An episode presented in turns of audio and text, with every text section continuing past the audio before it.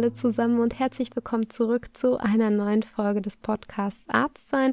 Ich bin Dr. Nicole Hense, ich bin selbst auch Assistenzärztin und Host dieses Podcasts. Ich bin auch Gynäkologin und Arzt sein ist so mein kleines Herzstück neben der Arbeit, was ich betreibe. Es ist ein Podcast, ein Blog und mittlerweile auch eigentlich eine ganz schöne Webseite, die euch Dinge anbieten soll, ähm, um euer Arztsein zu bereichern, um eure persönliche Weiterentwicklung in den Themen Fühlen, Führen und eben Kommunizieren etwas zu erweitern. Und heute geht es um ein ganz, ganz wichtiges und leider auch sehr weites Thema, nämlich um ja, Fehler im Krankenhaus. Und ich denke, das ist ein sehr großes Thema und ein wichtiges Thema. Insofern werden bestimmt noch mehr Beiträge dazu ähm, folgen. Jetzt habe ich erstmal einen ersten Schritt dahin gewagt und ich bin gespannt, wie euch diese Podcast-Folge gefällt. Ihr dürft mir sehr, sehr gerne Feedback dazu zukommen lassen. Schickt mir eure Nachrichten gerne an nicolettearztsein.com oder schreibt mir auf Instagram und da heiße ich nämlich Arztsein. Oder ähm, ja, das war's, glaube ich. ähm, ansonsten freue ich mich, wie gesagt, weiterhin sehr darüber, wenn ihr mir bei iTunes eine 5-Sterne-Bewertung hinterlasst. Denn wenn euch der Podcast gefällt und ihr mich unterstützen wollt, dann ist das wirklich die beste Möglichkeit, das zu tun. Schickt mir eine kurze, schreibt mir da eine kurze Bewertung oder klickt einfach die 5 Sterne an. Das sind zwei Minuten Aufwand und ich profitiere davon total, weil der Podcast dann einfach höher gerankt wird und dann wiederum andere den Podcast häufiger angezeigt bekommen und eher angezeigt bekommen, sodass er mehr gehört wird und andere Kollegen sich mehr mit den Themen beschäftigen könnten, wenn sie denn möchten. Insofern jetzt genug zu dem Thema und ich würde sagen, legen wir einfach mal so langsam aber sicher los.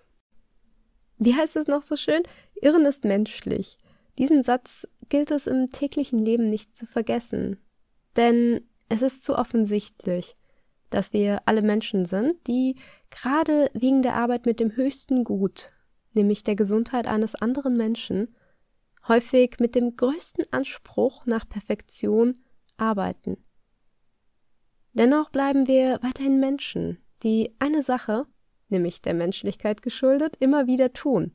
Wir machen Fehler. Und ja, auch wir Ärzte und Ärztinnen sind Menschen, also auch die Assistenzärzte und Ärztinnen. Folglich machen auch wir Fehler.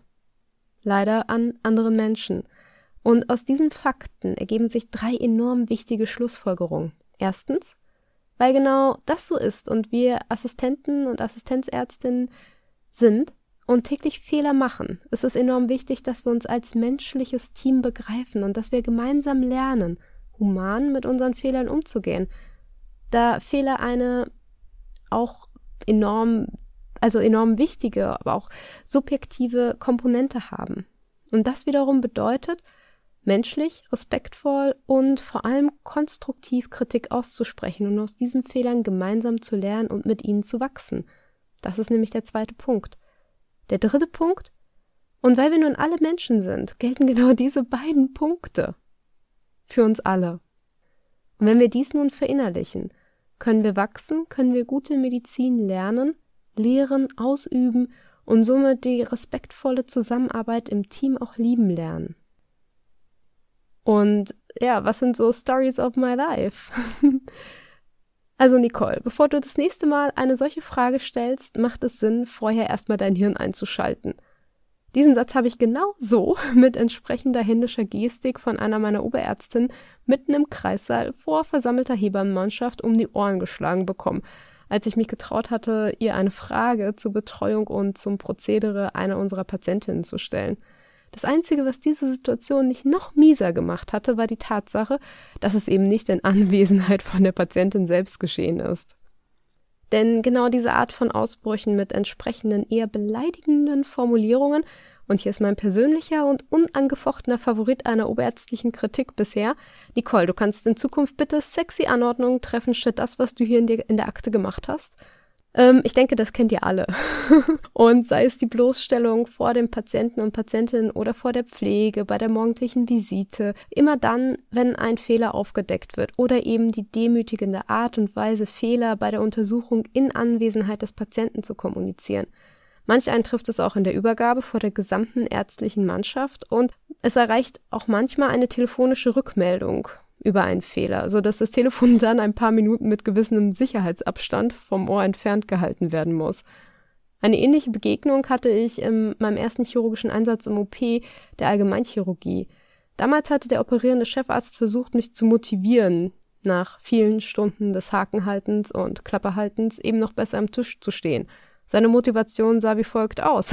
er hat mich nämlich irgendwann angeschrien, dass es allein meine Schuld wäre, wenn er dem Patienten den Nebennierentumor nicht entfernen könnte und dass der Patient folglich daran sterben würde.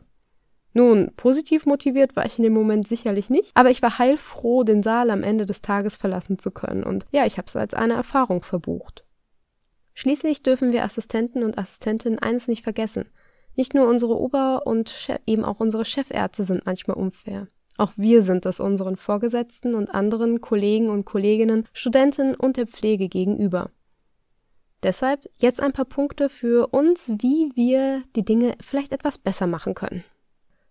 Hier kommt also mein erster Impuls. Fehler sind ein Sprungbrett zu neuem Wissen. Wir alle machen Fehler. Wissenschaftlich betrachtet werden Fehler dem erfahrungsbasierten Lernen zugeschrieben. Das heißt, die Analyse von Fehlern führt dazu, dass wir uns neues Wissen aneignen und diese Fehler in Zukunft auch vermeiden. Fehler sind also wichtig und haben ihre Daseinsberechtigung. Wir lernen daraus, verbessern uns und machen Erfahrung. Wir sind menschlich. Und das gilt für jeden von uns. Auch, wie gesagt, für Assistenzärzte, Oberärzte, Chefärzte, diese Halbgötter in Weiß. Denn ihnen geschehen ebenso Fehler. Nobody's perfect. Und das ist auch gut so. Wenn wir einmal ehrlich mit uns sind, Fehler geben uns die Möglichkeit, neue Wege zu finden und zu gehen. Ein für die Menschheit wichtiger Fehler ist zum Beispiel 1928 Alexandra Fleming unterlaufen, als er seine Petrischale mit E. coli über den Sommerurlaub hinweg offen im Labor stehen ließ und er dadurch Penicillin entdecken konnte. Fehler eignen sich nämlich hervorragend, um aus ihnen zu lernen, um Erfahrungen zu sammeln, vielleicht sogar Entdeckungen zu machen und Dinge in der Zukunft zu vermeiden bzw. eben besser zu machen. So werden wir gute Ärzte und Ärztinnen. Allerdings nur, wenn wir lernen, Fehler als solche zu erkennen, sie anzunehmen und auch die Bereitschaft mitbringen, daraus lernen zu wollen und bestenfalls sogar in einem Umfeld arbeiten, in dem eine positive Fehlerkultur gelebt wird. Wissenschaftliche Arbeiten haben gezeigt, dass ein grundlegendes Element für die positive Fehlerkultur ein unterstützendes soziales Umfeld ist, in dem der Fehler nicht bestraft wird, sondern eine vertrauens- und respektvolle Lernumgebung geschaffen wird. Womit ich nun zu meinem zweiten Impuls komme. Fehler werden per Definition nicht mit Absicht begangen. An dieser Stelle zeigt sich die Bedeutung einer guten führenden Oberärztin oder eines Oberarztes, wo derjenige es weiß, die Schüler zu formen und auszubilden, Assistenten bewusst konstruktiv kritisiert und eben auf eine positive Art und Weise Wissen vermittelt, sodass der die Schüler mit einem positiven Gefühl aus der Situation herausgehen und sich von sich aus verbessern und entwickeln wollen. Dale Carnegie hat empfohlen, sich folgende Gedanken zu machen. Instead of condemning people, let's try to understand them. Let's try to figure out why they do what they do. That's a lot more profitable than criticism, and it breeds sympathy, tolerance and kindness. Er trifft meiner Meinung den Nagel auf den Kopf. Urteilen können wir meistens schnell, wobei wir einen Punkt ebenso schnell übersehen. Der, die andere Person hat den Fehler, über den wir uns nun ärgern, garantiert nicht mit Absicht garantiert nicht mit der Absicht begangen, dass sie bewusst etwas falsch gemacht hat oder jemand anderes davon einen Nachteil erleiden sollte oder eben damit wir uns explizit darüber ärgern. Im Übrigen, laut Definition ist ein Fehler eine irrtümliche Entscheidung oder Maßnahme, ein, Begr ein Fehlgriff eben, etwas, was ohne Absicht geschehen ist. Sich allein diese Tatsache immer wieder vor Augen zu halten und zu führen, dies zu verinnerlichen, sollte uns Raum geben zu einem positiven Umgang mit Fehlern. So betrachtet und mit etwas Empathie nachempfunden, ebnet sich der Weg für uns, der Person gegenüber ehrliche und konstruktive Kritik entgegenbringen zu können, positiv und wertschätzend, vielleicht sogar als Geschenk verpackt. Und damit würde ich dann jetzt schon zum dritten Impuls kommen. Fehler werden vor allem subjektiv bewertet und empfunden. Denn darüber hinaus sollten wir einen Aspekt nicht vergessen bzw. untergraben. Fehler sind nicht immer objektiv und werden meistens subjektiv bewertet. In der Psychologie wird in diesem Zusammenhang von Beurteilungsfehlern gesprochen. Dabei neigen wir alle zu bestimmten Beurteilungstendenzen, die von subjektiven Einflüssen wie Gefühlen, Erwartungen geprägt sind. Wichtig zu wissen, Beurteilungsfehler, Unconscious Bias auch genannt, machen wir unbewusst und sie fließen automatisch in unsere Beurteilung mit ein. Natürlich ist es so, dass die meisten Fehler am Patienten objektiv erkannt werden können. Wenn vor einer Operation die Antikoagulation nicht zeitgerecht beendet wurde, dann ist das ein Fehler. Doch nicht immer ist die Grenze zu einem Fehler so klar, denn es führen ja, führen ja wie immer viele Wege nach Rom, insbesondere dann, wenn klare Strukturen nicht vorgegeben werden oder nicht vorgegeben werden können. Ich glaube, hier fallen jedem von euch mehrere Beispiele ein, die zeigen, dass auch Ober- und Chefärzte sich nicht immer einig sind. Das kann gerne auch so im Raum stehen bleiben, solange die Meinung des anderen respektiert wird. Meiner Erfahrung nach passiert es jedoch schnell dank einer negativen Fehlerkultur, dass eine subjektive Bewertung stattfindet und dies dann meistens nicht positiv. Dabei stelle ich mir dann die Frage, wenn ich eine Handlung bewerte und sie als falsch erachte, sieht das jemand anders auch so? Oder empfindet jemand anders den Fehler als gar nicht so gravierend? Und wie ist es eigentlich, wenn ich selbst einen Fehler mache, den ich mir vorwerfe, der von außen betrachtet aber gar nicht der Rede wert ist? Und wer entscheidet eigentlich, wann etwas falsch ist und aus welchen Gründen heraus, wenn es keine klaren Strukturen und Leitlinien dazu gibt? Und teile ich diese Entscheidung, Einschätzung dann auch? In diesem Punkt haben wir nun sehr viel Raum, die Dinge etwas entspannter zu betrachten. Denn häufig findet eben eine subjektive Bewertung statt, die nicht immer auf Leitlinien basiert, so dass eben mehrere Wege nach Rom führen und der eigene Weg gar nicht mal so falsch sein muss, wie er bewertet wurde. Kurz gesagt, wir können auch selbst entscheiden, was für uns falsch ist und was nicht. Und wie viel Raum wir einem Fehler geben wollen, der aus verschiedenen Blickwinkeln betrachtet vielleicht gar nicht so gravierend ist, wie es sich erstmal für uns anfühlt. Das ist ja auch der Grund, wieso manch einer seine eigenen Fehler ja auch gar nicht sieht. Und nun zum vierten Impuls. Im Umgang mit Fehlern sollte immer zwischen Handlung und Person differenziert werden. Eine erhebliche Beeinträchtigung im Umgang mit Fehlern findet statt, wenn nicht zwischen der Person, die den Fehler begangen hat, und der fehlerhaften Handlung selbst unterschieden wird. Denn dadurch, dass man sich zum einen vielleicht über die Person beschwert und zum anderen sich nicht auf den Irrtum selbst beschränkt, kommt man einfach nicht zum Handeln, um zu einer Lösung zu finden. Ich sehe es häufig, dass man in einer Schlaufe des Ärgerns stecken bleibt und vielleicht sogar ein Drama daraus macht. Das passiert mir ja auch, weil ich habe es ja auch so gelernt, es wird so vorgelebt, anstatt eben konstruktiv den Fehler auf die Handlung zu beschränken und im nächsten Schritt an einer Lösung zu arbeiten.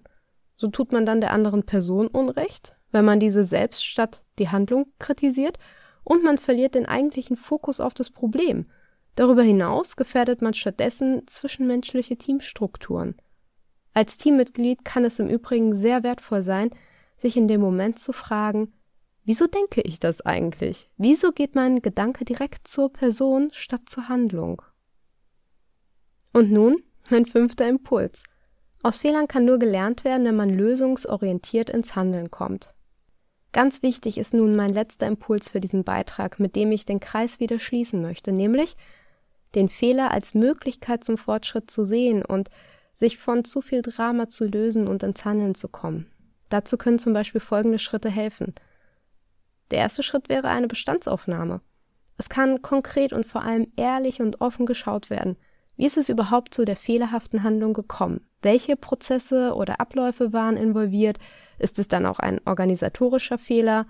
Ging es zu dem Zeitpunkt unter den Umständen vielleicht auch einfach nicht besser? Man darf sich auch gerne selbst fragen, was war mein Beitrag an dem Fehler? Oder eben als Betroffener, wie möchte ich das nächste Mal lieber reagieren? Und dann kann man zum zweiten Schritt kommen. Man kann Lösungsansätze suchen. Denn so kann, losgelöst von personenbezogenen Bewertungen, gemeinsam überlegt werden, wie aus dem Irrtum gelernt werden kann und was verbessert werden kann, sodass man konstruktiv und mutig nach vorne schaut und gemeinsam einen Weg einsch einschlägt. Vielleicht ist man am Ende des Tages sogar beinahe froh, den Fehler begangen zu haben, da so eine bessere Lösung gefunden werden kann und neue Möglichkeiten entstanden sind. fasse ich nun also noch einmal meine fünf Impulse zusammen. Ich glaube, dass es für uns Mediziner und Medizinerinnen noch so viel Raum zum Wachsen gibt, was den Umgang mit Fehlern angeht. Und ich nehme mich hier selbst auch überhaupt nicht raus, denn vieles, was ich jetzt in dieser Folge erwähne, habe ich erst gelernt, beziehungsweise ist mir erst bewusst geworden und ich werde es jetzt noch lernen und in Zukunft hoffentlich besser umsetzen.